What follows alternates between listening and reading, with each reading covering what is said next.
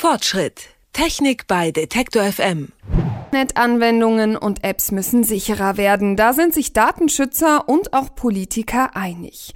Dafür sorgt unter anderem die DSGVO, die Datenschutzgrundverordnung, die am 25. Mai aktualisiert und verschärft worden ist. Persönlich kümmern wir uns aber oft viel zu nachlässig um unsere Daten, die wir nahezu überall mitnehmen und sorglos verwenden. Zum Beispiel auf USB-Sticks. Die kommen bei der Arbeit oder auch im Privaten zum Einsatz und werden mit Dokumenten, Fotos und allem Möglichen gefüttert. Warum so ein unverschlüsselter USB-Stick aber vielleicht nicht die schlauste Art ist, persönliche Daten mit sich rumzutragen, das erklärt mir Jan Schüssler. Er ist Redakteur beim Fachmagazin CT und Heise Online. Schönen guten Tag, Herr Schüssler. Hallo. So ein USB-Stick, der wird oft ja nur wenige Minuten am PC angesteckt und das kommt mir jetzt irgendwie nicht sonderlich gefährlich vor. Kann da denn jetzt so viel passieren? Naja, ähm, im Grunde ist es jedes Mal so, wenn der USB-Stick irgendwo außer Haus genommen wird, könnte er theoretisch verloren gehen oder geklaut werden.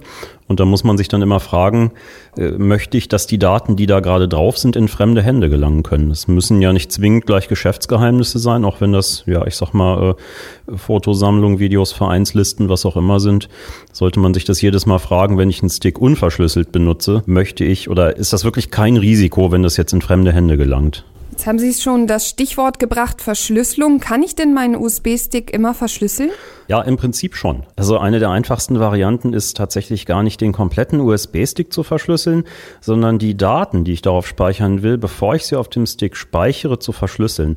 Das geht zum Beispiel mit Packprogrammen wie ja, WinZip, 7-Zip, WinRAR. Solche Programme äh, sind in der Lage, bevor sie ein Archiv äh, anlegen, also eine, eine zum Beispiel eine ZIP-Datei, ähm, die mit einem Passwort zu versehen und auch dann wirklich voll zu verschlüsseln. Jetzt muss man ja sagen, von Grund auf ist der Mensch meistens eher doch faul. Das ist nun mal so. Wenn man jetzt nach Sicherheit und eben auch Flexibilität sucht, also das einfach wieder zu entschlüsseln, welche Methode würden Sie denn da empfehlen? Ja, da gibt's im Grunde vor allem zwei Methoden zu empfehlen. Nämlich eine, die ja, die allerflexibelste, aber nicht ganz so komfortabel ist. Das ist ein Programm, das nennt sich Vera Crypt. Ähm, besonders flexibel, weil es wirklich für, für alle erdenklichen Datenträgertypen geeignet ist und weil es auch für eigentlich so gut wie sämtliche erhältlichen Betriebssysteme äh, geeignet ist. Also ob das jetzt äh, Windows, Linux, Mac OS ist oder äh, auf diesem Minicomputer Raspberry Pi. Also das VeraCrypt steht im Prinzip wirklich überall zur Verfügung. Es ist nicht wirklich schwierig zu bedienen, aber es ist etwas aufwendiger. Und die andere Variante ist eine reine Windows-Variante, heißt BitLocker, ist im Prinzip in jedem Windows integriert kann man aber nur verwalten und aktivieren mit zum Beispiel mit Windows 8.1 oder 10 Pro. Wenn man also die normale Home-Version hat, äh, wird man damit keinen USB-Stick verschlüsseln können. Man kann zwar einen lesen, der an einem Windows 10 Pro PC zum Beispiel verschlüsselt wurde, ja, aber eben nicht selber diese Verschlüsselung darauf anlegen. Das ist eigentlich aber eben nicht die allerflexibelste Variante, aber die komfortabelste, weil da läuft es wirklich so, man schließt den Stick an und Windows fragt direkt nach einem Passwort. Wenn man das eingegeben hat, kann man den Stick wie jeden anderen benutzen. Kann ich denn jetzt meinen Stick äh, auch wirklich dann an jedem Computer verwenden oder bin ich dann auch gebunden und kann ihn quasi nur noch zu Hause anstecken und benutzen?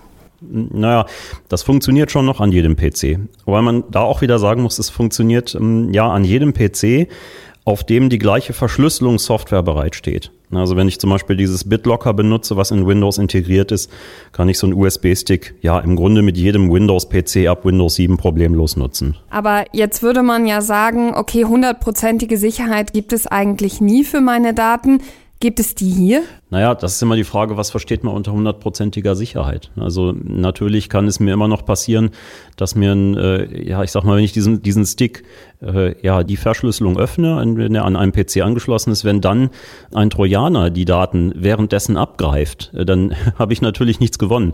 Aber tatsächlich ist es so, dass Sticks die mit einem äh, derzeit als sicher geltenden Verfahren verschlüsselt sind. Das ist äh, so gut wie alle Programme nutzen AES mit 128 oder 256 Bit Schlüsselbreite. Also wenn man das hochrechnet, wie lange man bräuchte, um, ähm, um sowas zu entschlüsseln, kommt man also schon auf ja, Jahrmilliarden bis noch längere Zeiträume. Also das gilt tatsächlich als völlig sicher. Man weiß es natürlich nie, wenn in der Zukunft irgendwo Sicherheitslücken gefunden werden aber das ist tatsächlich, diese Verfahren sind was, wo sie ja guten Gewissens den Stick mit verschlüsseln und verlieren können. Und dann ist es auch, wissen sie erstmal, dass es nur schade um die Hardware ist und den Stick selber. Aber dass die Daten nach derzeitigem Stand der Technik eben auch wirklich nicht in falsche Hände kommen. Gehen wir jetzt davon aus, dass ich mir einen neuen Stick hole und den alten sozusagen loswerden möchte. Ist es da das Klügste, den zu vernichten? Was würden Sie sagen? Ja, das kommt so ein bisschen drauf an. Da gibt es, da gibt es eine 99,9-prozentige Variante und eine, äh, eine 100-prozentige. Also tatsächlich ist es so, dass in einem USB-Stick oder in jedem Datenträger, der mit Flash-Speicherchips arbeitet, also zum Beispiel auch SSDs, gibt es sogenannte Reserveblöcke die ähm, für den Fall, dass einzelne Speicherzellen ausfallen, die Speicherzellen mit Reservezellen ersetzen können. Nur ist es theoretisch so, wenn Sie einen Stick verschlüsseln, der schon längere Zeit in Benutzung war, möglicherweise intern schon Speicherblöcke ersetzt wurden, die Sie so gar nicht sehen, da kriegen Sie nichts von mit, aber möglicherweise wurden die ersetzt, aber in diesen ersetzten, ausrangierten Bereichen liegen noch unverschlüsselte Daten.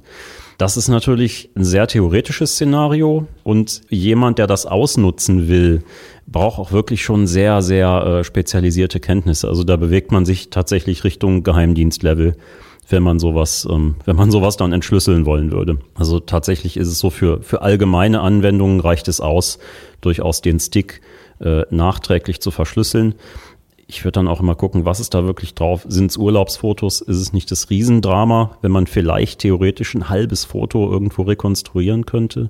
Wenn es Firmengeheimnisse sind, würde ich auf Nummer sicher gehen und einen Stick kaufen und sofort als erstes verschlüsseln und dann erst irgendwelche Daten drauf speichern. USB-Sticks werden oft vergessen, wenn es ums Thema Datenschutz geht. Deshalb sollte man nicht nur beim Surfen darauf achten, sondern auch, wenn man die kleinen Datenspeicher verwendet. Darüber habe ich mit Jan Schüßler gesprochen. Er ist Redakteur beim Fachmagazin CT und Heise Online. Vielen Dank dafür. Ja, gerne. Fortschritt. Technik bei Detektor FM.